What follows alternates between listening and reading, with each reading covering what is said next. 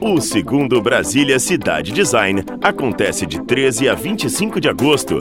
Além da mostra, acontecerão palestras, debates, mentorias, pitches, oficinas e muito mais. As inscrições são gratuitas pelo site bcd2019.com.br. Começa agora o podcast BCD. Bom dia, boa tarde, boa noite. Estamos começando mais um podcast Brasília Cidade Design para os íntimos o BCD. E como sempre aqui a gente vai bater um papo semanal sobre como o design é presente no nosso dia a dia, na nossa rotina, nossas relações, de maneiras que a maioria das pessoas nem percebe. Tudo isso sob a ótica de várias vertentes do design. Para isso nós vamos receber aqui no estúdio sempre um profissional, um estudante ou vários profissionais, como é o caso aqui hoje, é, da área. O espaço aqui vai ser de debate, de inovação e de muito mais perguntas do que, do, do que respostas. E para isso eu tenho aqui do meu lado a Cioli Félix, formado na UNB em Design Gráfico de Produto, mestre em Design do renomado Politécnico de Milão e fundador da Associação dos Designers de Produto do Distrito Federal. A Cioli vai tocar as entrevistas comigo, dando aquele olhar mais profissional, né, que é muito necessário, porque assim, para ser sincero, gente, eu não entendo muito de design não, tá? Sou bem curioso, mas com essa galera aqui eu tenho certeza que eu vou aprender muito mais e depois dessa horinha desse bate-papo, certeza que as perguntas estarão respondidas. Vamos nessa? Vem com a gente então. Na mesa hoje nós temos a arquiteta Simone Turíbio e o designer de interiores Flávio Werneck. Bom dia, pessoal. Bom dia. Tudo bem? Bom dia. Beleza com vocês? Tudo. Eu vou começar aqui já passando a bola para a Cioli para apresentar melhor nossos especialistas. Mas antes, como sempre, vai falar um pouquinho para gente, em poucas palavras, a Cioli Félix, o que é design? Bom dia, bom dia, tudo bem? É... Bom, hoje eu vou passar um, um, conceito rapidinho do que é design, de repente mais voltado para essa área do design de interiores. E depois a gente vai perguntar para os profissionais o que é design de interiores, mas eu vou adiantar aqui dentro do meu conceito, talvez seja o ato de projetar, planejar e organizar espaços. Bom, eu acho que a gente vai aprofundar um pouco é, nesse, nesses conceitos depois. Mas antes disso, eu vou apresentar é, um pouco melhor os nossos convidados. Hoje a gente tem aqui a Simone Turíbio, que é arquiteta. A Simone ela é bacharel em arquitetura pelo CEUB, tem uma pós-graduação em Light Design pelo IPOG e atua já há mais de 20 anos em projetos de cenografia, arquitetura comercial, residencial e de interiores. É, hoje ela é uma é, sócia da Choque Arquitetura e Design é, e possui, inúmero, possui inúmeros projetos é, de arquitetura comercial, laje de design e projetos de produto com foco no imobiliário. É isso, Simone? É, bastante Tudo coisa, isso? gente. Bastante coisa. É, a gente está aqui hoje também com o Flávio Werneck. O Flávio é um grande amigo, ele é presidente da Associação Brasileira de Designers de Interiores, a ABRAD. Ele é designer de mobiliário, designer gráfico, é, de espaços e superfícies. Ele é designer de interiores e arquitetural. Né? Tudo isso mesmo. Ainda tem mais ainda. Faltou alguma coisa? É, faltou alguma coisa? O que mais? Que você... no momento, só isso. É, é, e o Flávio ele atua no mercado de Brasília desde 1989. Exato. Olha só, é... sabe o que eu percebi, cara? A gente já está na gravação de alguns podcasts, até hoje eu não me apresentei, falei o nome de todo mundo e não falei meu nome. Eu sou o é. Davi, não sou designer. Me segue no Instagram, galera, é isso. Davi Murá. É importante, né? Claro, o cara ficar claro. falando ninguém sabe nem o nome dele. O Davi sempre, ele tá aqui sempre com uma, uma opinião e, e sempre com um olhar que a gente está chamando de olhar do leigo. Eu sou você, gente. Eu sou você que está ouvindo isso e não entende design, mas curte design e acha que também tem como contribuir de alguma forma, nem que seja com perguntas. De qualquer forma, você está nesse mercado criativo também, né? E fazendo isso. parte desse contexto todo. Vamos que vamos. Vamos lá. Vamos começar o papo então, senhora? Vamos lá. É... Bom, gente, a gente falou aqui um pouquinho da, é, da, da, atuação, da formação de cada um de vocês, mas eu queria escutar melhor, assim, ouvir de cada um de vocês, da Simone, do Flávio, como é, que, como é que é um pouquinho dessa história? Como é que foi sua formação? Como é que surgiu o interesse, Simone, pela, pela arquitetura? É, você pode brevemente passar um pouco desse histórico para gente? Então, assim, eu sempre desenhei. E eu nunca achei que o desenho ele fosse ser um instrumento profissional. Eu desenhava e eu sou, eu sempre gostei muito de anatomia também, então eu sempre estudei desenho e técnicas de desenho sozinha, autodidata. E aí quando chegou a faculdade, tá, arquitetura. E assim, como é que foi a minha jornada na arquitetura? Assim, eu sempre, eu sou muito entrona, eu me jogo, vou, faço, corro atrás. Então, se eu não sei, eu digo que aprendo rápido. E foi assim, foi sendo entrona e virei monitora, virei, eu fiz durante a faculdade, eu criei vários projetos de arquitetura solidária e inclusiva. Então, assim, eu fiz casas populares, eu ensinei a construir, eu, eu, eu, fui entendendo a arquitetura, vivendo com ela. E tendo professores e, e, e chefes maravilhosos. Hoje sou muito grata a essas pessoas generosas que fizeram essa construção do que eu sou como arquiteta, o exemplo o papel social da arquitetura e dos profissionais que são operadores do design. Eu falo que a questão de design de produto, design de interiores e arquitetura é uma questão de escala. A gente está numa concordância e quando você entra, quando você vai para uma casa popular, eu me lembro que durante a faculdade eu criei um projeto social também de cenário. Então eu ensinei as crianças no areal a a fazer a, a, questões básicas da cenografia, tinham, tinham crianças que não sabiam ler. Então você começa a ver o trabalho colaborativo e como ele acontece de uma maneira muito natural.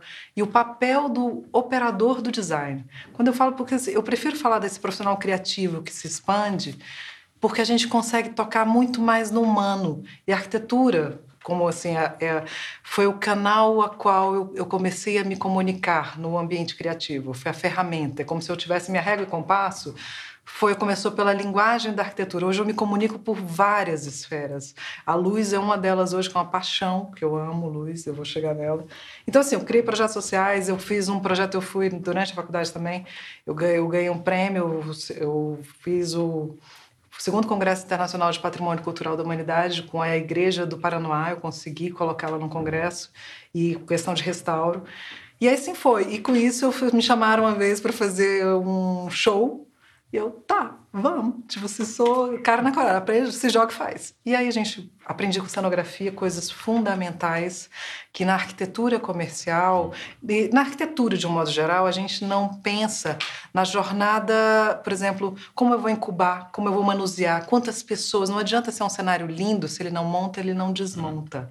A logística das operações e os custos. Então, eu aprendi antes de sair da faculdade, eu aprendi custo eu aprendi o cuidado com as pessoas. Eu tenho uma equipe que está montando um show às três horas da manhã. São verdadeiras cidades. É, é, são, eu falo que são cidades efêmeras. Quando você monta um show numa esplanada, eu tenho todas as estruturas da escala urbana efêmera. Eu monto, desmonto. Então, quando você vem, aí vai, vem para a vida, lá, lá, lá. Cheguei na arquitetura comercial, hoje eu faço, eu amo, adoro trabalhar com empresa.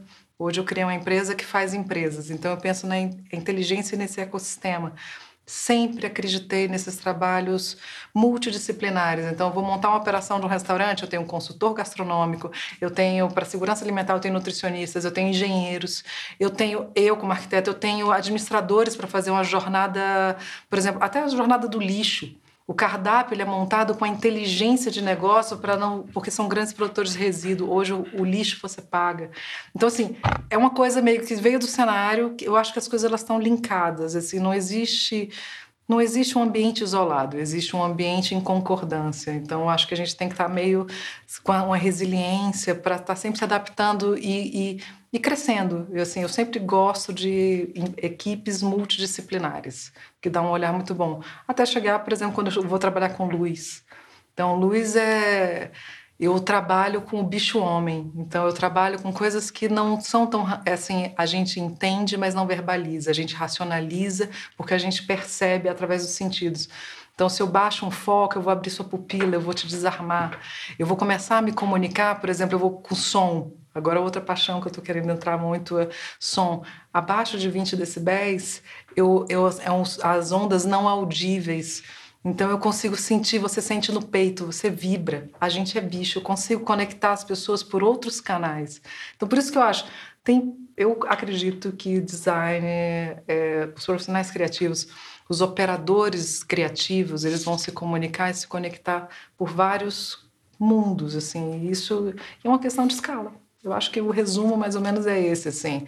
Eu penso na empresa, eu penso na experiência humana Hoje eu tenho um foco muito grande no, no ser humano e nessa questão humana. Percebeu? Quando eu mexo com a luz, quando eu mexo com o som, eu me conecto nessa coisa mais ancestral, assim, de, tipo, vibrou, é, é como se eu tocasse o chão e eu sei que, sei lá, os animais na nossa antiguidade, nossas memórias que do, desse bicho homem, eu sinto pela terra, eu sinto pelo vibrar, eu sinto pela mudança da luz, eu sei a hora. Eu estou me conectando com isso, trazendo isso para um ambiente contemporâneo e tecnológico. Eu também sou apaixonada por futurismos e ah, Bacana, Simone. Fantástico. Até porque os conceitos de design eles têm se expandido muito, né? Sim, sim. Então, o que a gente tem visto é o conceito de design é, sendo levado para diversos segmentos, que nada mais é do que o ato de projetar. E você consegue projetar até sensações, né? É isso que você está falando, né? Projetar uma sensação, projetar como uma pessoa vai perceber um ambiente ou, ou, ou, ou sentir alguma coisa é, é, a partir do momento que ela acessa um determinado local, Sim. né? Muito legal.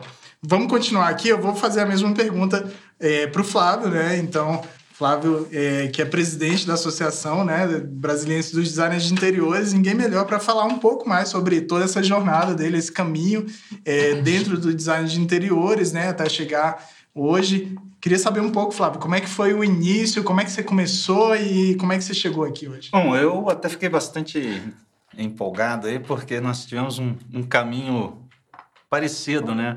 Porque eu, eu venho de, um, de uma família, principalmente da parte da minha mãe, que trabalha muito na área criativa. Minha mãe é escritora de, de livros infantis, então desde criança eu convivi com grandes ilustradores lá no Rio de Janeiro, é, Ziralda, essa turma toda, frequentava a casa deles.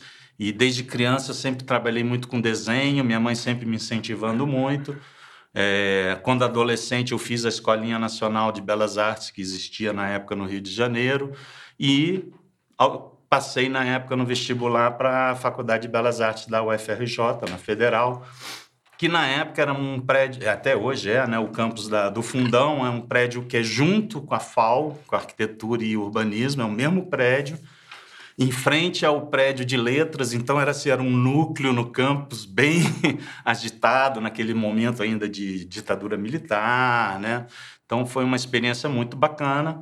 Minha mãe já morava na Europa há muitos anos, ela me incentivou e aos 19 anos eu saí do Brasil, fui para a França e fui para terminar Belas Artes lá, terminei e não quis voltar. Acabei ficando 10 anos lá na Europa, onde eu tive vários cursos de especialização, mas na área de design texto, design, é, design publicitário, design de embalagem, design de produto. E comecei a mexer exatamente com cenografia, que era uma coisa que eu achava muito interessante. Eu tinha um contato forte com a arquitetura, porque meu irmão é formado em arquitetura, trabalhou muitos anos com Sérgio Bernardes lá no Rio. Então a gente tinha assim um convívio muito forte com isso. Eu também comecei a mexer com plantas na época, a gente tinha todo o equipamento em casa do meu irmão e e alguns alunos de arquitetura no prédio que eu estudava Belas Artes precisavam de, de outras pessoas para terminar trabalhos. Aí foi uma forma de eu ganhar um dinheirinho, eu fazia plantas e tudo mais. Foi mais ou menos por aí que eu comecei a conviver com a questão da arquitetura. Né? Quando eu voltei para o Brasil, o mercado de design, né, no começo dos anos 90, ainda era, principalmente aqui em Brasília, era muito tímido. Né? É, eu até eu sempre me imaginava assim me especializar mais na área de design gráfico, era uma área que eu convivia desde criança, né, com grandes diagramadores, ilustradores, e acabou que abriu um mercado, na época era um mercado carente em Brasília, na área de design de interiores. Os arquitetos na época não atuavam tanto assim na área de interiores, eram mais na parte construtiva, urbanismo, né? E foi uma porta que se abriu e eu já tinha uma certa especialização no, no, no, no segmento. Entrei numa empresa de design de mobiliário de luxo, de alto padrão, que desenvolvia mobiliário para banheiros e quartos, que não existem mais hoje a empresa. E eu era responsável por todos os projetos de marcenaria, né? Eu já tinha uma experiência grande na França, trabalhei cinco anos com carpintaria e marcenaria, com um grande mestre carpinteiro que construía casas maravilhosas em madeira. E eu tra... foi uma experiência muito interessante. E aí nós entramos no mercado de Brasília através desse, desse, dessa, dessa empresa de design de marcenaria. E com o tempo a gente foi, o mercado foi se desenvolvendo, né? O mercado de Brasília era muito restrito na área de interiores. Eu sempre falo, né? A melhor loja de Brasília na época era a Ponte Aérea para São Paulo. Né? então a gente era obrigada a, a fazer viagens, né, com os clientes. E a gente foi vendo durante todo esse período o desenvolvimento de um mercado que se tornou fortíssimo, né? Brasília é uma cidade que está sempre em construção, sempre em movimento. É, o mercado cresceu muito nos últimos 20 anos e estamos aí lutando até hoje. É um mercado interessante. É, hoje em dia a gente já tem os cursos próprios para design de interiores. Eles foram regulamentados pelo MEC na, em 2001. Até então não tínhamos, havia, mas assim, eram poucos cursos no Brasil, acho que tinham quatro ou cinco escolas né, no Brasil específicas de design de interiores. E nos últimos anos, assim, a gente vê um crescimento grande de profissionais especializados na área, se formando já com cursos técnicos e tecnológicos voltados para essa área. Bacana. Olha só, eu queria aproveitar e já tirar uma dúvida aqui a minha, assim, de cara. Posso? Claro, eu ia te perguntar, na verdade, algo parecido. Eu, eu você ia me perguntar? Eu ia, Pergunta, eu, ia, eu ia perguntar para você, Davi, se você se já está claro para você o que é design de interiores tá, tá clareando mais do que, do que eu imaginei quando eu assisti o Decora no Multishow. Não, eu assisti o Decora e pensava, já sei muito. Eu defino, eu defino design de interiores como ocupação de espaços. Olha só, eu ia justamente perguntar isso para vocês, jogar essa bombinha aqui na mesa e perguntar o que é design de exteriores e um pouquinho da história de como isso surgiu, porque pelo que vocês estão falando, uma coisa que eu já pude perceber e até mesmo comigo mesmo percebendo que hoje em dia, como você falou, tem as, as faculdades que não tinham antigamente uhum, especializadas nisso. Exato. Imagino que foi algo que foi surgindo de uma forma até orgânica, né? É, qual, qual é a história do design de antes, antes as pessoas tinham que trilhar outros caminhos, mais ou menos como eu fiz, ou você fazia design industrial, ou se você fazia é, artes plásticas, cenografia, através da cenografia, ou através da arquitetura, né? Lembrando que, como eu falei inicialmente, na, é, eram poucos arquitetos que atuavam nessa área. Né? Eu me lembro que quando eu, eu retornei ao Brasil, é, eu trabalhava muito mais em parceria com arquitetos do que hoje, porque eles meio que assimilaram esse mercado também. Né?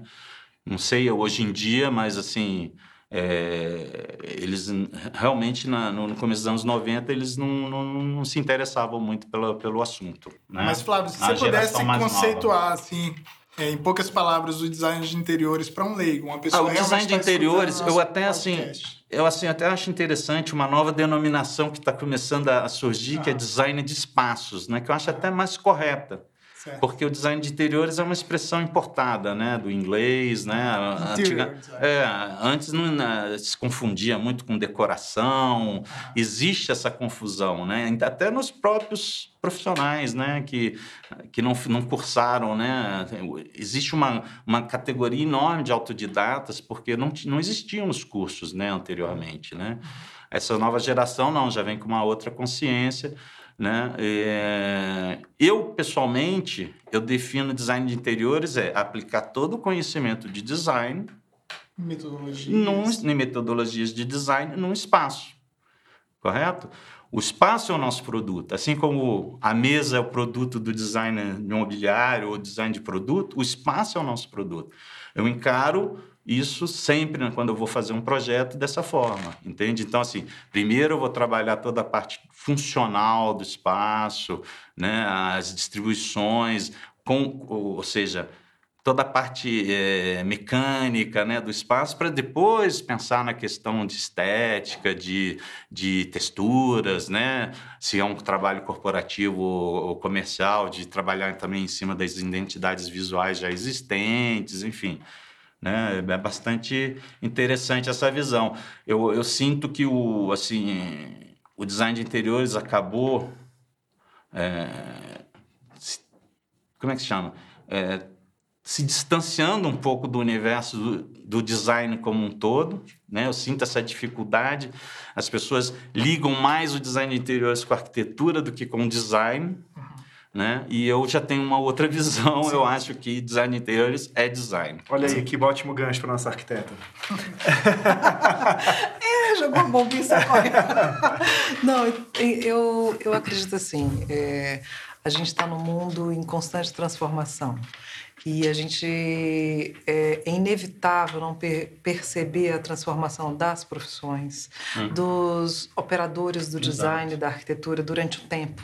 Quando você me rememora que Brasília, antigamente, na década de 90, é, é, eu não tinha tantos operadores de design de interiores, porque eu também não tinha tanta, eu não tinha as demandas e não tinha. Hoje o mundo está super. O mercado mudou. Mudou e eu acho que está bem bacana. Eu acho que agora, pelo contrário, eu acho que a gente tem que ter um trabalhos colaborativos e mentalidades in, inclusivas uhum. e não Exato. segregativas. Claro. Então eu acho assim, está em transformação. A necessidade de especialização ela é constante, uhum. porque o grau de excelência e exigência para qualquer, para qualquer profissão, independente, você tem que se especializar, você tem que mergulhar naquilo.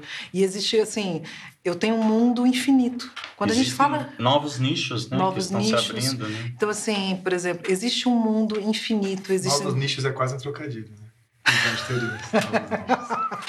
então, assim, eu, o que eu vejo é em, em vez de desagregar esses uhum. profissionais uhum. que, que eles caminham, é um rio. Eu acredito que o design, de um modo geral, Exato. eu uso ferramentas de design thinking para resolver questões de, de arquitetura, é, jornadas de consumo. Hoje eu falo, eu uso ferramentas que eu uso do marketing, de, de branding, de publicidade, para dentro da arquitetura comercial.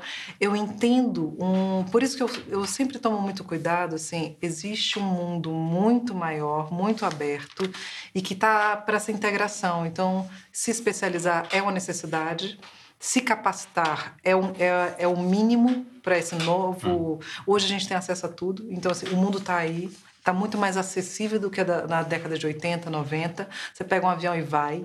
Então, as jornadas, as conexões, eu, eu atendo clientes no país e eu, é como se eu estivesse aqui.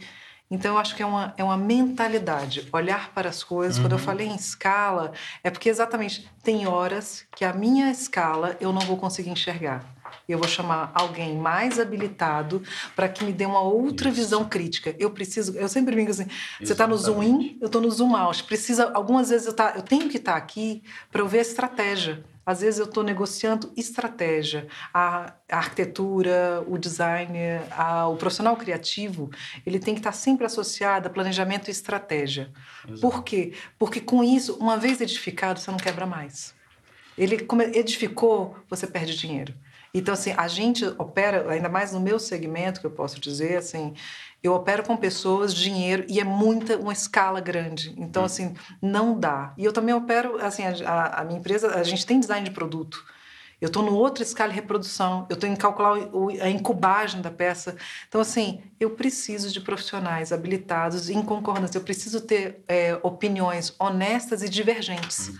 A crítica honesta é que faz o crescimento. Então, voltando para a questão do que é o design, para mim, eu acho que ele é planejamento, ele é, ele é o espaço, é essa é a estratégia de solução para o espaço.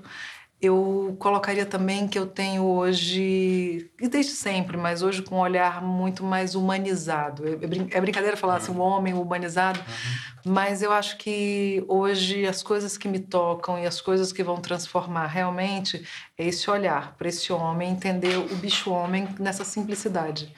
Então, é, é, reduzir a escala, é olhar com carinho, personalizar. Então, o design ele vai me dar essa capacidade de olhar para as pessoas quase que individualmente. Hoje eu tenho, por exemplo, algoritmos, eu tenho coisas que vão me dar leituras, mas se eu conseguir chegar em você, nossa, isso é maravilhoso. Se eu conseguir falar com você e que você seja reconhecido, se sinta confortável nesse mundo hiper, porque é um, é um, quando você entra numa rede social, quando você entra, quando você fala de operações de empresas, quando você fala no Instagram, é a Lindolândia, é um abismo enorme. E cara, cadê o eu? Cadê quando você volta para casa? Cadê tirar o sapato? Aquela cena que você chega em casa, ai, cheguei em casa, tirei o sapato. Isso é uma quem, quem é o profissional criativo que trabalha com espaço, para mim, ele tem que sempre se lembrar e voltar para essa parcela do eu. Eu sou o homem, eu tiro o sapato, dói em mim, dói em você também. Entendeu? Assim, eu, se eu sou empresa, eu também sou humanizada empresas com propósitos. Então, assim, a gente tem que estar sempre expandindo e retraindo. Eu penso nesse movimento. E esse hum. movimento só vai conseguir acontecer com excelência, pessoas comprometidas, capacitadas e especializadas e trabalhando nessa uhum. concordância. É isso que eu penso. Aproveitando para falar, gente, que de 13 a 25 de agosto vai rolar o segundo Brasília Cidade Design no Conjunto Cultural da República. E esse ano o evento vai chegar maior, com palestras, mostras, debates, mentorias, pitches, oficinas e business parties com convidados de relevância nacional e internacional. Vale a pena demais conferir esse acontecimento do design de Brasília e do Brasil. As inscrições já estão rolando no site bcd2019.com.br. Então, assim, vale muito a pena. O podcast BCD justamente faz parte dessa, dessa, dessa desse é, é, é, também um produto do, do, do BCD, do segundo Brasil Cidade Design. Uhum. E é muito importante, é muito legal a gente estar tá falando tudo isso. As, as, as coisas que, que, a Simone falou estão é, dando uma luz na minha cabeça, porque como a gente fez algumas, algumas entrevistas já sobre Sim. algumas vertentes do, do, do, design, eu vejo ela falando, eu vejo que coisas que a gente falou em outra entrevista tem tudo a ver com o que ela está falando agora. Então a gente vê essa mistura, essa interdisciplinaridade que rola e é algo muito interessante mesmo. Você falou de um monte de coisa que eu pensei, gente, biomimética. Sim. A questão de você entender a natureza, de você entender como é que a gente se move, como isso funciona. Se funciona para a natureza, também funciona para o ser humano. Isso é muito legal. Com certeza. É, não, era só para complementar. É... O design, na verdade, é exatamente isso, Davi. É uma, é uma, ela, existe uma transversalidade em todas as áreas. Tá? Arquitetura também é design, de um certo modo. Né? É, um, é, é design predial, é urbanístico, é, é design. Tá? Então, eu acho que assim, toda, toda profissão criativa, ela tem que interagir, é importante que ela interaja, né? até, até para o seu processo criativo você ter essa interação, porque senão você só vive num, num segmento e não, e não extrai nada além daquilo que já existe dentro do seu próprio segmento, né? Eu mesmo para no meu processo criativo eu vou explorar outros universos, outros mundos. Não não mexo com nada de área de interiores nesse, nesse momento, porque eu acho que você acaba se influenciando pelo trabalho dos outros ou do seu próprio trabalho também, né? Então acho que a importância do design, né, é desenvolver soluções né, que são demandadas pela, pela sociedade, pela vida, pelo ser humano, enfim. Isso é muito legal, né? E eu acho que o lance de você pegar, usar é, é, referências fora do seu trabalho, do seu dia a dia, para fazer o seu trabalho é uma coisa maravilhosa. Claro. É o que rola. Sim. Eu, eu, eu sou, minha formação é, é publicitária, e eu, mas assim, eu sempre falei para as pessoas que meus ídolos e as pessoas que eu procuro como referência não são publicitários, mas cinema. Sim. E quando você traz um, um olhar diferente para dentro da sua profissão, muitas uhum. vezes o que é clichê em, outro, em, outra, uhum. em, outra, em outra área, na sua vai ser claro. super novidade. Claro. Sim. E o bacana, Davi, aqui, é, eu acho que tem a ver com tudo isso que a gente está falando, quando o Flávio, que o Flávio fala que a arquitetura também é design, porque na verdade o design ele é uma ferramenta de solução de problemas, né? Então a partir do momento que alguém está resolvendo algum problema, né? Ele está e está pensando isso de forma é, é, elaborada, está pensando com uma metodologia voltada para a resolução Sim. desse problema, ele está fazendo design. Design né? é dar significado a algo. Exatamente. Na verdade, é. né? Você dá significado a alguma Exato. coisa, não é um desenho. E aí a é. gente, aí quando o Davi fala também das referências de outras áreas isso é uma ferramenta de design. Você pega a metodologia de design e lá no meio você fala assim que eu vou fazer uma pesquisa de mercado, eu vou entender quem é o público-alvo, eu vou entender várias coisas, eu vou pegar as minhas referências pessoais, inclusive, e, e essa mistura desse caldeirão inteiro de referências, de uhum. é, metodologias, de tudo isso, elas são usadas para resolver um problema. Então a gente fala de design quando a gente consegue resolver algo é, que foi proposto por um cliente ou, ou, ou, algum produto, não é isso, Simone? É, a arquitetura ela, ela é uma linguagem e ela tem e ela trabalha com vários pressupostos e muitas uhum. questões legais. Certo. Então eu tenho processos e métodos e, e assim e, e, uma escala de responsabilidades numa cadeia. Por isso que eu sempre coloco ela na estratégia. Eu tenho a parte criativa, mas tem uma parte legal e uma parte que vai para civil muito grande. Uhum. Então, assim, a responsabilidade com segurança, uhum. responsabilidade com logística, ela, ela, é um, ela trabalha várias escalas ali juntas. Então, é linguagem, E dentro da parte criativa, eu acho que a gente se conecta realmente com todos os profissionais, uhum. porque eu entendo que assim, o profissional criativo é aquele que busca uma solução ou conecta, como você falou, é, dá aquele link. Então, às vezes, é, o, uma solução, às vezes, é, pode estar numa outra, um outro local, pode estar no cinema. Eu já vi coisas assim fantásticas, olhares, o, o cinema, porque eu, eu adoro luz, então é muito luz. Hum. Então, assim, eu já vi soluções e leituras e noção de tempo passada por uma tela. Eu falei, como é que eu vou trazer isso para a arquitetura? Como é que eu vou, eu vou transformar isso em tempo? Porque é super difícil, são coisas assim, eu falei, cara, e eu vou tentando linkar com esses olhares. Então, esse profissional criativo que opera no design de produto, design de interiores, design gráfico, ou design como, como palavra definidora de, de tradução dessa capital intelectual para espaço. Então, se eu fosse traduzir, assim, vamos, eu vou usar assim, o design agora como uma palavra que traduz essas, essa, esse link de materialização é uma das interfaces que a gente tem das mil desse profissional criativo. Hum, então, assim, por isso tem processos. A arquitetura, ela, é, ela é um ela tem muita cobrança e muita exigência legal em cima, muita responsabilização e cadeias de processos muito rigorosos. Mas é a linguagem que ela precisa se comunicar, é o meio pelo qual eu vou conseguir falar com a engenharia, eu vou conseguir falar, por exemplo, o pessoal de elétrica. Se eu estou projetando luz, eu tenho um código para me comunicar, eu tenho que falar através daquele código. Então não adianta, por isso que eu falei no início especialização e, e esse cuidado com as paixões, né, com esse profissional criativo, porque não adianta eu falar, ah, eu falo inglês sem as vogais. Não, você não fala inglês, você fala qualquer coisa, cara. Você fala um dialeto próprio. Então não adianta, eu tenho que falar o código da engenharia. E o código vem através desse protocolo. Simone, eu quero pegar um gancho no que você falou sobre a responsabilidade da arquitetura, que você estava falando, e eu acabei lembrando é, de algo que é da minha experiência. Uhum. É, o meu mestrado ele é em design automotivo, né? Uhum. É, e quando a gente fala de design automotivo, você não pode ter noção da quantidade de responsabilidades que você está assumindo a partir do momento que você desenvolve um exterior ou um interior de um carro. Sim. E quando você fala do interior de um carro, é, ele, é, ele é uma. A gente chama de habitáculo, não é por.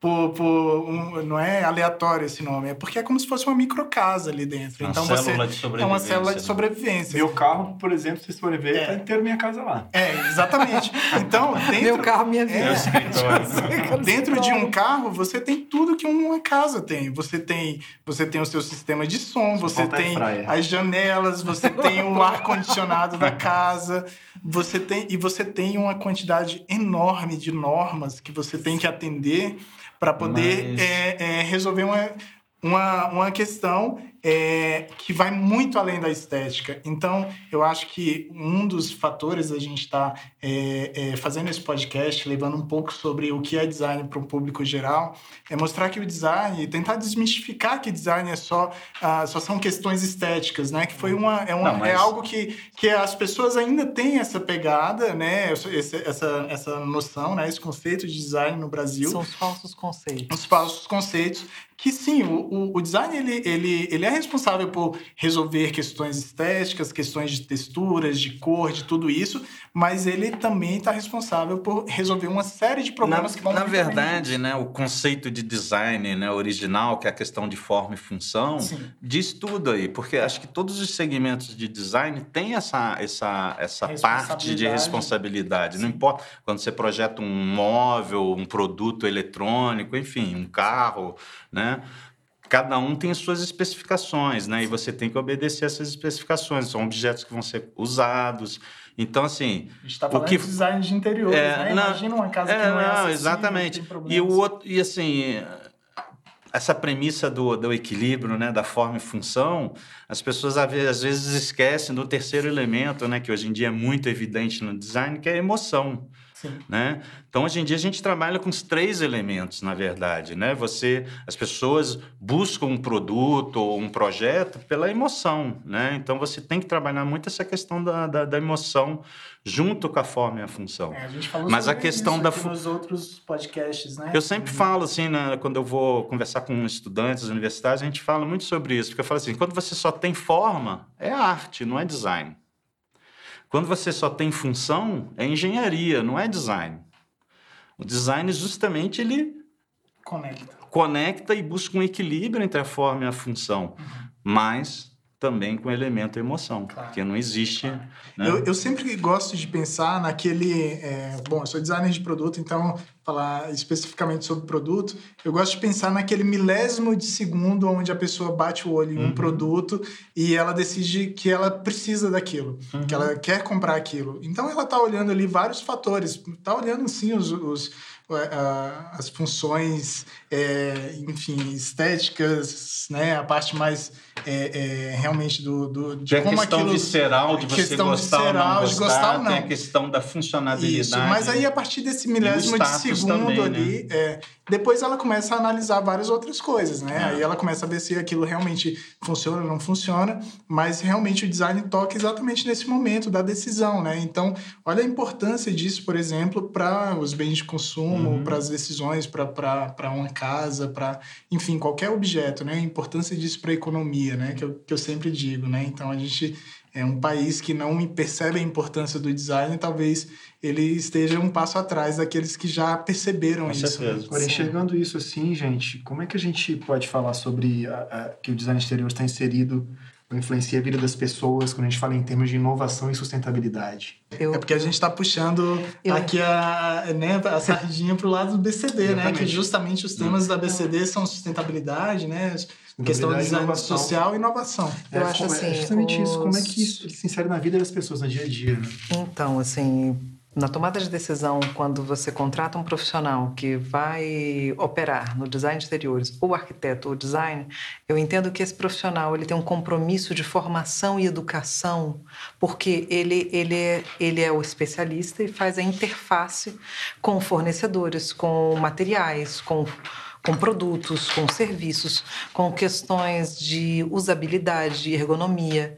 Então, assim, faz parte desse profissional esse nível de consciência e clareza. Então, por isso que eu entendo que, sim, o, o, o design ou o arquiteto que vá, ele é, ele é um formador de opinião. Então, cabe a ele sempre estar. Hoje, não, o planeta é nossa casa. Então, em várias escalas, assim, a, um dos ambientes mais poluentes que nós temos é a construção civil.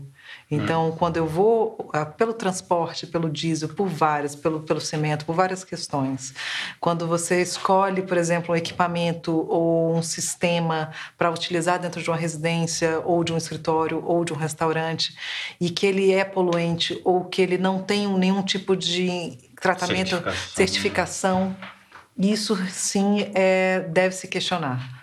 Todos nós que trabalhamos nesse segmento somos responsáveis e formadores de Com opinião. certeza.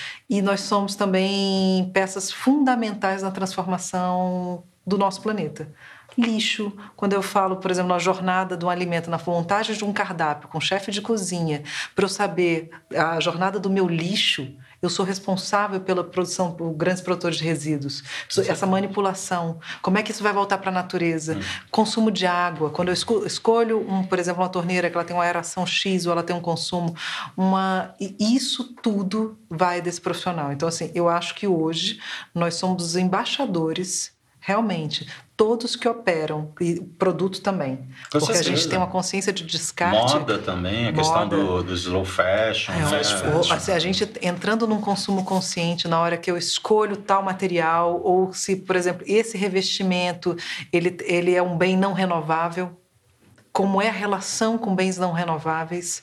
Então, assim, o planeta não vai ter mais aquela... Qual foi o processo de fabricação São... daquele produto também? Então, Porque hoje em assim- dia as fábricas também estão investindo muito nessa questão de reaproveitamentos de água. Sim. Existe uma consciência muito grande já de... Existe também uma questão, por exemplo, quando eu escolho operar com hiperlocal, quando eu vou pegar produtores da região, porque eu me preocupo com a microeconomia da Isso. minha região. Então, isso faz também parte, isso é uma relação sustentável. né? É uma relação sustentável do, do ecossistema, de toda essa cadeia. Nós operamos dentro da cidade e mudamos a imagem das cidades. Então, assim, uma vez consciente disso, é o meu papel, sim, esclarecer e orientar. E às vezes até dizer não. Não, não acho correto, adequado, não está na norma e lei. Então, assim, é muito. Por isso que a gente, quando a gente fala desse, desse profissional consciente e que está transformando o nosso país, o nosso planeta, assim, nosso tempo é pequeno aqui. As, as outras gerações, as novas gerações vão ficar.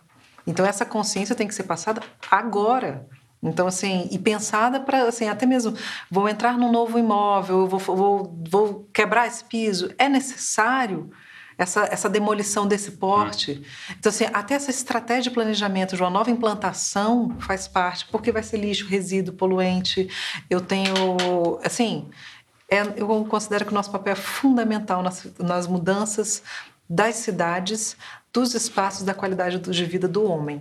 A gente, a gente transita, na, olha, numa escala muito grande, a gente caminha muito, esse pêndulo de conscientização, ele é muito extenso. Ao mesmo tempo que a gente, eu pelo menos o que eu percebo no mercado, assim, essa questão da, dos produtos sustentáveis no Brasil, muito deles ainda, por- talvez pela, pela demanda baixa ainda, porque é uma questão cultural também da, da- da- do- dos clientes, do- das pessoas comuns é, utilizarem esses produtos. Não, não se tem esse hábito, in- infelizmente, está chegando, essa geração mais nova é muito mais consciente, muito mais. Às vezes eu tenho clientes jovens que, que têm essa preocupação. E a geração anterior, o que eu vejo assim, eles estão se preocupando porque está na mídia e tudo mais, mas existe o fator preço ainda, eu acho, no mercado brasileiro, porque devido à pouca demanda e o custo de produção não é, não é barato, né? Os maquinários de, de reciclagem e tudo mais não são baratos, e o, a pessoa que investe nesse, nesse, nesse segmento tem que recuperar o investimento dele.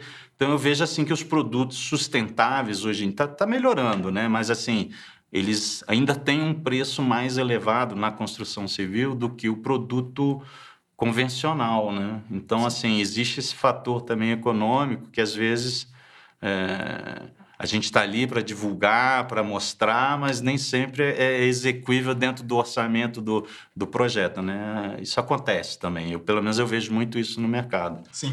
né? E, mas a gente está num momento de transição, né? A gente Sim. acabou de sair de um século inteiro, Sim, de- é, sim. o século industrial, né? Produção em série, massificação, né? E a Uhum. gente está justamente entrando em uma, uma nova geração agora que está olhando para todos esses conceitos É, o uso compartilhado, uso tudo isso vem compartilhado, junto com isso. é, das pessoas é, fazendo um uso mais consciente de tudo, Uhum, inclusive dos uhum. ambientes de trabalho, né? Entendendo que Tendo um minimalismo de consumo, de né? consumo, Ah. entendendo que não precisam de tanto para poder Hum. é, ter uma vida, uma vida interessante, uma vida é, sustentável, né? E, e isso está sendo levado para todos os, os, Os os- segmentos, os segmentos né? da sociedade, né? Inclusive para o design Com de certeza. interiores. As pessoas têm uma, têm uma confusão muito grande, assim, agora já direcionando para um outro ponto, de entre a, o design de interiores e a decoração, né? Vocês mesmos tocaram nesse ponto aqui, né? Tem uma galera que, que sempre tem essa confusão. Uhum.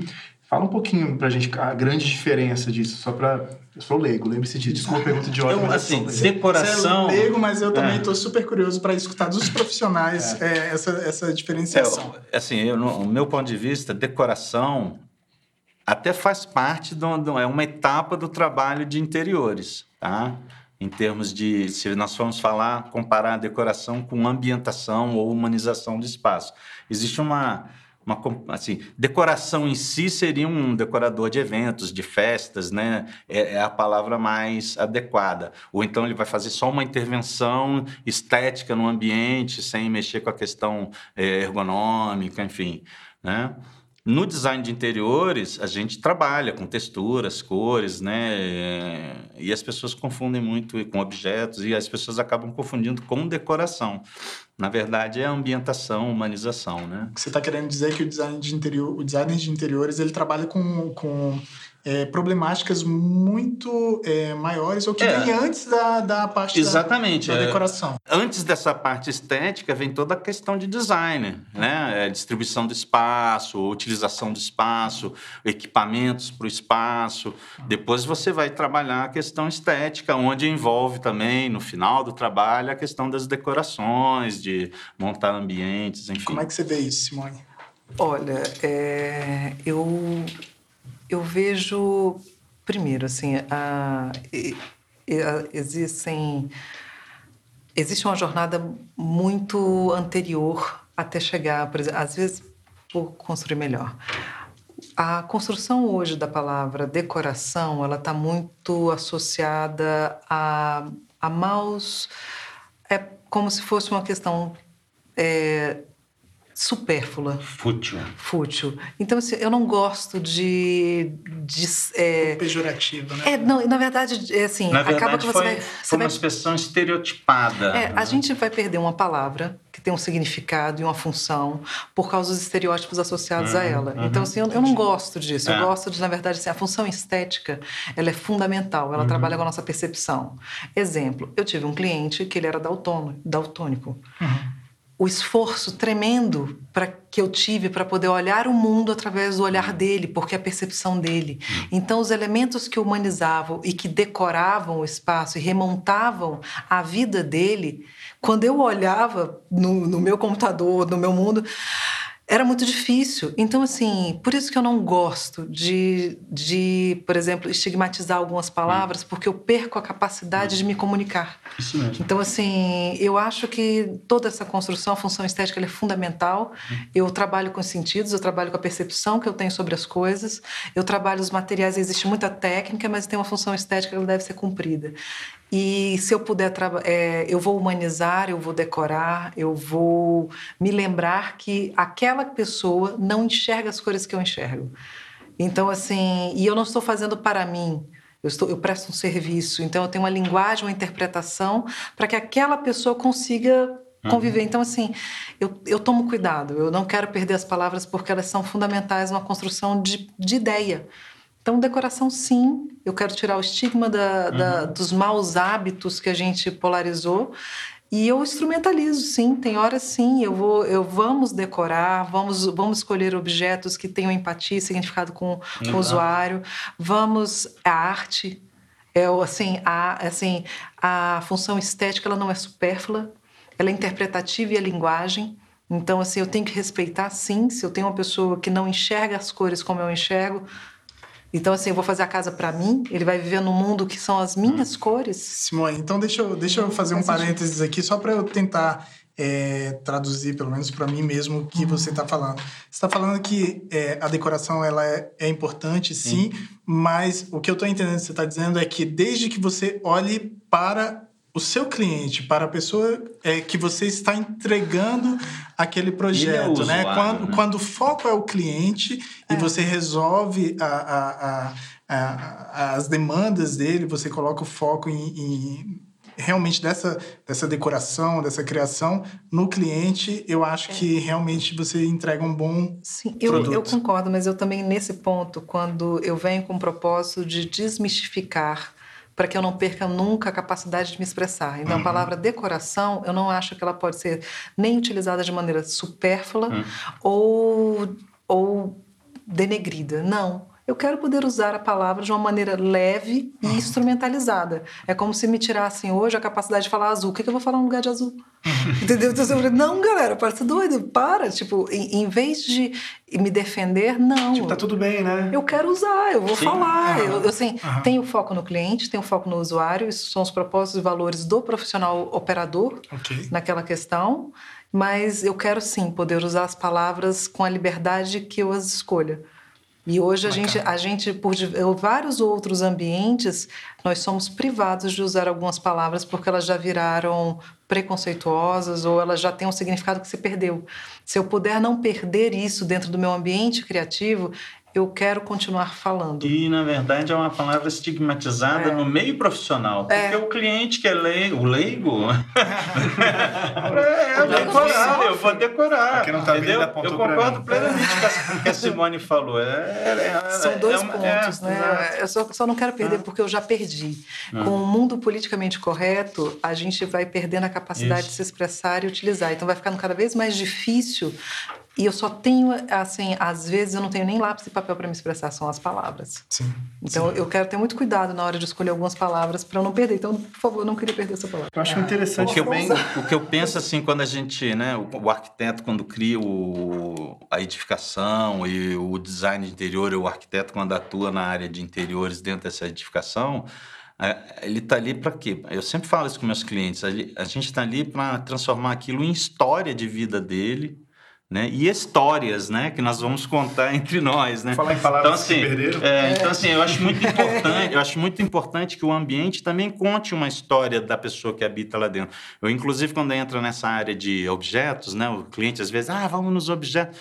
Eu falo, gente, a gente pode comprar alguns objetos chaves, assim, mas Vá, vá viajar, vá, vá, vá, montar a sua história, traga os objetos para sua casa, Bacana. porque senão a casa acaba virando um showroom de uma loja né? Vira um espaço corporativo, às vezes, né? Que não deveria também um espaço corporativo ser frio, mas às vezes acontece de ser, né? Tá então, é, então acho que assim, montar espaços, montar edificações é contar histórias e porque as pessoas vão viver ali, vão ter as suas histórias dentro daqueles ambientes. Então, Flávio, pegando esse gancho justamente no que você falou agora, eu queria saber como é que é essa relação é, do designer de interiores com o cliente e também, por outro lado, com ah, o fornecedor ali, que pode ser um lojista, né? A gente tem visto muitos ambientes são é, quase que o showroom de uma uhum. loja. Bom, eu assim é uma, eu, eu, quando estou junto com, com, com, os estudantes, eu falo muito sobre isso. Eu falo que o, o designer ele é um criador de tendências, não um seguidor de tendências. Porém, o lojista ele já é, é, um seguidor de tendências. Ele é obrigado, porque ele tem que comercializar aquilo que o mercado está demandando, que é aquilo que os, que, o, que os clientes veem na, nas revistas, nos programas de TV e que acabam, assim, nas grandes mostras de decoração, que acabam influenciando, né? Mas eu acredito sempre que um, o design ele tem que estar sempre à frente disso, tá? É uma certa, até nos causa até uma certa dificuldade, porque às vezes o cliente nem sempre está aberto para novas configurações, novas interpretações, né? Então, o que eu percebo, assim, muitas vezes, é, é, aquilo que você falou, a questão da, da repetição, né? Do, do, do, feijão com arroz que a gente fala, né? Existe, realmente existe. Existem muitos profissionais que preferem trabalhar dessa forma, né? Uhum. Que é mais confortável, talvez, mais fácil. Né? Isso aí depende muito do profissional. Agora, em relação ao mercado, realmente, eles têm uma questão firme de ficar seguindo tendências e geralmente tendências importadas, né? Eu brigo muito com essa questão da brasilidade dentro do projeto, de trazer cultura Você acha importante. Importantíssimo, trazer cultura popular, artesanato brasileiro, texturas brasileiras tecidos que combinem com o clima, enfim, é uma luta, né? Assim eu com o cliente, né?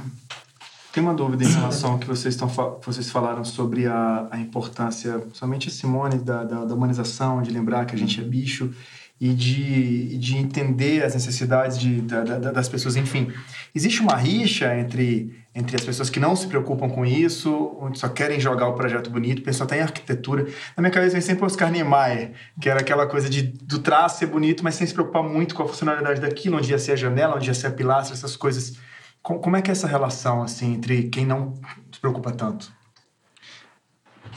Você fala de estilos, né? De, é, de, de, de, visão mesmo do profissional. exatamente. Né? De, Isso acho que vem muito do profissional, né? Eu, eu, eu é, acredito, é, eu, um eu acredito, um, né? é, exatamente. Eu, assim, eu não sei, no lado de interiores eu percebo assim, é, não era um produto de consumo normal na cultura brasileira até pouco tempo atrás. É, era, e havia muito clichê, que isso era coisa de rico. Hoje em dia o brasileiro está começando a consumir esse tipo de produto, né? Mas, assim, como é uma coisa muito nova, ele ainda não tem um discernimento, e, nesse, e nessa, e nessa leva, tudo, tudo é válido. Né? Os bons profissionais, os maus profissionais, enfim. Eu né? acompanho, Exi Existe uma seleção. A é. gente viu muito isso na, na gastronomia, eu comparo Sim. muito isso, porque o brasileiro não, não, tinha um hábito gastronômico. Ele comia aquela comidinha, né? Aquela misturinha. E foi a, com, com, com, com uma cultura da gastronomia sendo desenvolvida. Hoje em dia já, já busca um, um prato mais trabalhado, mais elaborado, um vinho. Enfim, eu, eu comparo muito isso com o mercado de design. O brasileiro está aprendendo a consumir design, né? Então, assim... Existem pessoas buscando ele, esse diferencial. E eles ainda não têm um discernimento do que é bom, do que não é bom, né? Está aprendendo. Mas vejo então, que tem mudado um pouquinho, porque, na verdade, assim, eu acompanho um pouco o trabalho de todo mundo, acompanho o trabalho uhum. do Flávio, acompanho o trabalho da Simone, é, lá na Shock Design, e eu vejo exatamente que talvez o diferencial de vocês hoje, né, Simone, tenha, é, seja exatamente essa coisa de criar é, dentro do estúdio de vocês uma proposta nova, né? De às vezes você não trabalhar com o que tem disponível do mercado e vocês realmente é, projetarem algo novo para aquele cliente em específico. Sim, é, eu, é fazendo link com tudo, assim, uhum. é, assim, a arquitetura ela se transformou. A arquitetura é um é um dos instrumentos da política. Quando você me fala, quando eu faço monumentos, eu sou o retrato de um governo. O urbanismo é um retrato de um hum, governo, hum. de um povo. Então, assim, às vezes, é, os palácios modernos e os palácios contemporâneos, eles são, são... A política, ela, ela é, uma, é uma ferramenta em qualquer escala. Quando você tem uma mansão e ela tem um, ela tem um significado simbólico dentro de um espaço urbano, uhum. ela é um elemento político estratégico para poder significar, ah, vira na Casa Amarela. Cidades de crescimento natural se utilizam muito disso. Uhum. Dos espaços, os vazios construídos, o Teatro Nacional só é monumental pelo vazio que o engloba, não pelo tamanho do prédio. Então, assim, quando a gente fala de uma arquitetura de alguns profissionais que trabalharam com monumentos, que trabalham com alguns instrumentos, a gente tem que entender também um pouco disso. Então, Brasília, ela. E tem a, também a maluquice de cada um, tá? Uhum. Paz. Sim, paz, vamos pelo bom. Faz parte. Faz parte. Mas é muito importante entender. Então, quando você vai trazendo nas, é, nas escalas pessoais da cidade, o uso e a person... é assim, eu tenho dificuldade muito grande também, porque assim, eu trabalho a iluminação, eu trabalho com muita tecnologia e com a automação. Uhum. Eu hoje é assim, é muito difícil eu eu, às vezes, eu viajo o país inteiro com a minha malinha debaixo do braço, atrás de uma fábrica para criar uma peça para poder iluminar o que eu quero. Porque eu, eu tenho fora do país, mas eu não consigo importar. Hum. Então, eu tenho uma dificuldade técnica muito grande, mas eu quero resultado, eu não vou parar. Quantas vezes eu já criei luminárias na mão para conseguir o resultado? Então, assim, por quê? Eu acredito nesse efeito. E, assim, foi conversado uma estratégia que deve ser transformada. E com isso eu consegui mudar e consegui colocar móveis, consegui colocar peças na indústria. Então, justamente do, do tanto de não que eu levo. Então, assim, ah, não tem, não pode. Porque assim, eu percebo também, dentro dessa cadeia, que ela não está desarticulada. O lojista, ele é tão refém dessas forças é. quanto o, a fábrica. E o cliente final, o usuário, ele não percebe isso, mas também não é para perceber. Você não tem que saber do abatimento do, da carne para você estar tá com aquela carne no prato. Você não tem que saber a jornada de consumo de água da carne vermelha para chegar no seu prato. Eu vou comer um hambúrguer. Tipo, tá massa, quero um hambúrguer gostoso, entendeu? Assim, eu tô falando de uma maneira simplista. Uhum. E assim, com todo respeito aos engajamentos que tem por trás disso. Mas assim, cliente final ele tem que ter ele tem um ele tem um, um layer uma camada de conhecimento que o operador de arquitetura design vai esclarecer. Hum. esse cara tem um compromisso moral que aí é uma escolha pessoal de cada um com uma série de facetas. E esse ente é transformador da cadeia. Porque assim, no dia que eu peguei minha malinha, fui lá bater numa fábrica de luz para falar, pega, viajar seis horas para falar, cara, muda isso, vi isso, peguei uma foto, não sei o que, não, não, não, você faz. Ele, é o, a, a, fábrica, a fábrica está aberta. Ele, cara, mas como é que eu vou importar? Eu falei, você vai em tal lugar, até para importação. Tipo, hoje eu, eu mapeio cadeias para eu conseguir transformar o meu país. Entendeu? Para eu conseguir fazer coisas para transformar. Então, assim, eu vou mexer mesmo. Eu já levei, não já tenho. Então, vamos, vamos se jogar. Então, ele muda. Quando você bate de frente, resgata valores nacionais, eu entendo que existe. Quando a gente fala de é, outra coisa, emoção, a gente sempre polariza emoção e razão. Não, cara, eu preciso harmonizar essas, é. essas forças porque elas são. Eu me emociono, todos nós nos emocionamos. Então, paz, vai ter emoção. Então, assim, para que vai rolar. Parar de ter um tecnicismo para justificar ações. É. Sim, eu quero causar comoção. Eu vou vender por emoção. É. Eu vou desarmar uma pessoa porque eu acalmei. Ninguém come de uma luz de farmácia. Você não vai jantar todo mundo verde naquela luz branca. Não vai, cara, de boa. Você não vai comer um bife com aquela cor. Uhum. Você não vai, você não é verde, todo mundo verde. Você vai ficar. É, tem, então, eu tenho reproduções de coisas, eu tenho ferramentas aonde eu vou trazer as memórias que a gente tem. Tudo bem, eu sei que. O melhor exemplo. Se você andar na sua casa, vamos dar um exemplo: você tem um sofá verde e apagou a luz, fechou a luz. Você está olhando no escuro, você não está vendo o sofá verde. Você está vendo um sofá escuro, uma hum. cor escura. Entendeu assim? Mas você sabe que ele é verde. Nem por nenhum momento você, aquele sofá mudou de cor. Mesma coisa vai acontecer dentro de um restaurante. Só que detalhe: na hora de você falar qual é a cor do seu sofá, meu sofá é verde.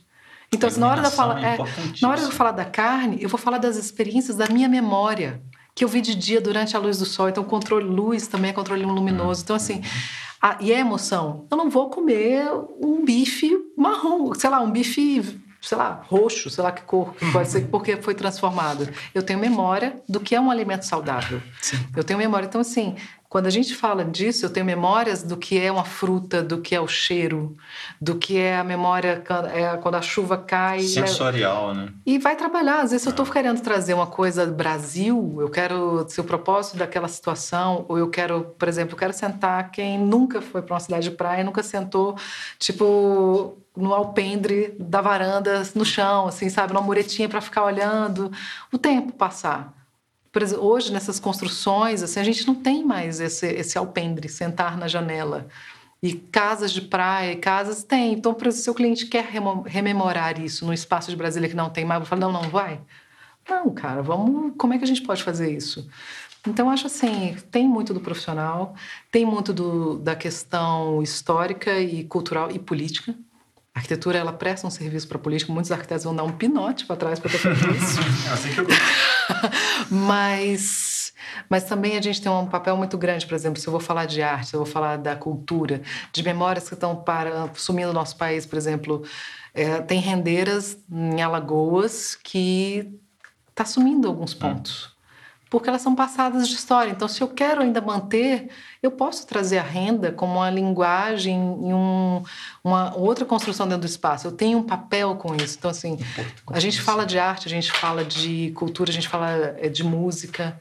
Você pode, eu preparo o ambiente para que você consiga. Então, assim, eu acho que isso faz parte muito do compromisso e, e nós somos embaixadores de cultura e educação. Então, assim, nós temos papéis, inclusive, para jogar para frente. Os investimentos e gastos feitos hoje, uma projeção financeira para um payback de quanto tempo? Ou então, eu que estou exatamente no marco de algumas tecnologias, eu sei que hoje se opera no Brasil com tecnologias vencidas de automação. Isso é muito triste, porque eu já estou vendo coisas no mundo e a gente não consegue. Não consegue. Mas vamos ficar com o bom. Como é que seria o bom? Ah, tudo bem, daqui a 10 anos eu já vou ter uma, uma solução tecnológica resolvida hum. para incluir. Mas como é que eu faço para que a gente. Porque a gente não está atrás. Nossos profissionais criativos são excelentes.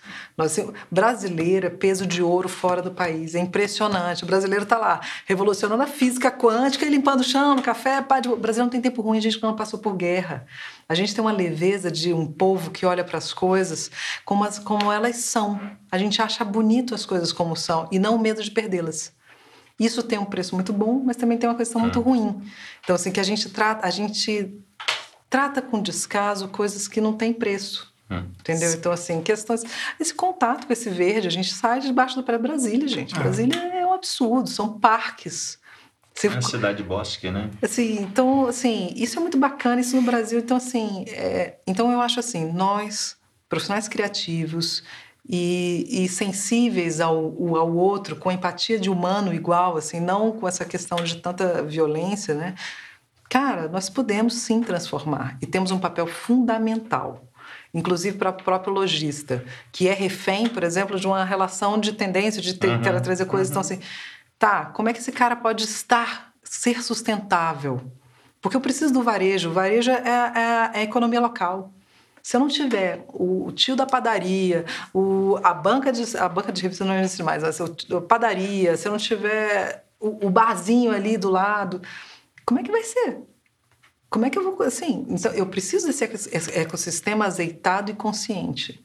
Então, assim, eu tenho que entender as cadeias e as escalas das coisas para que a gente consiga esse equilíbrio. Assim, eu acho Bacana. Que... Eu acho que tá ótimo. Eu queria só fazer uma última pergunta, vai, se você me permitir, então Davi. Permito. Eu queria, queria só é, uma, uma passadinha rápida para entender a questão do, do mercado, mas mais apontando para o futuro. Assim, a profissão está crescendo, tá, tem espaço ainda para o profissional é, de design de interiores, ou ainda está muito novo? É, como, é que, como é que você Olha, vê isso, Flávio?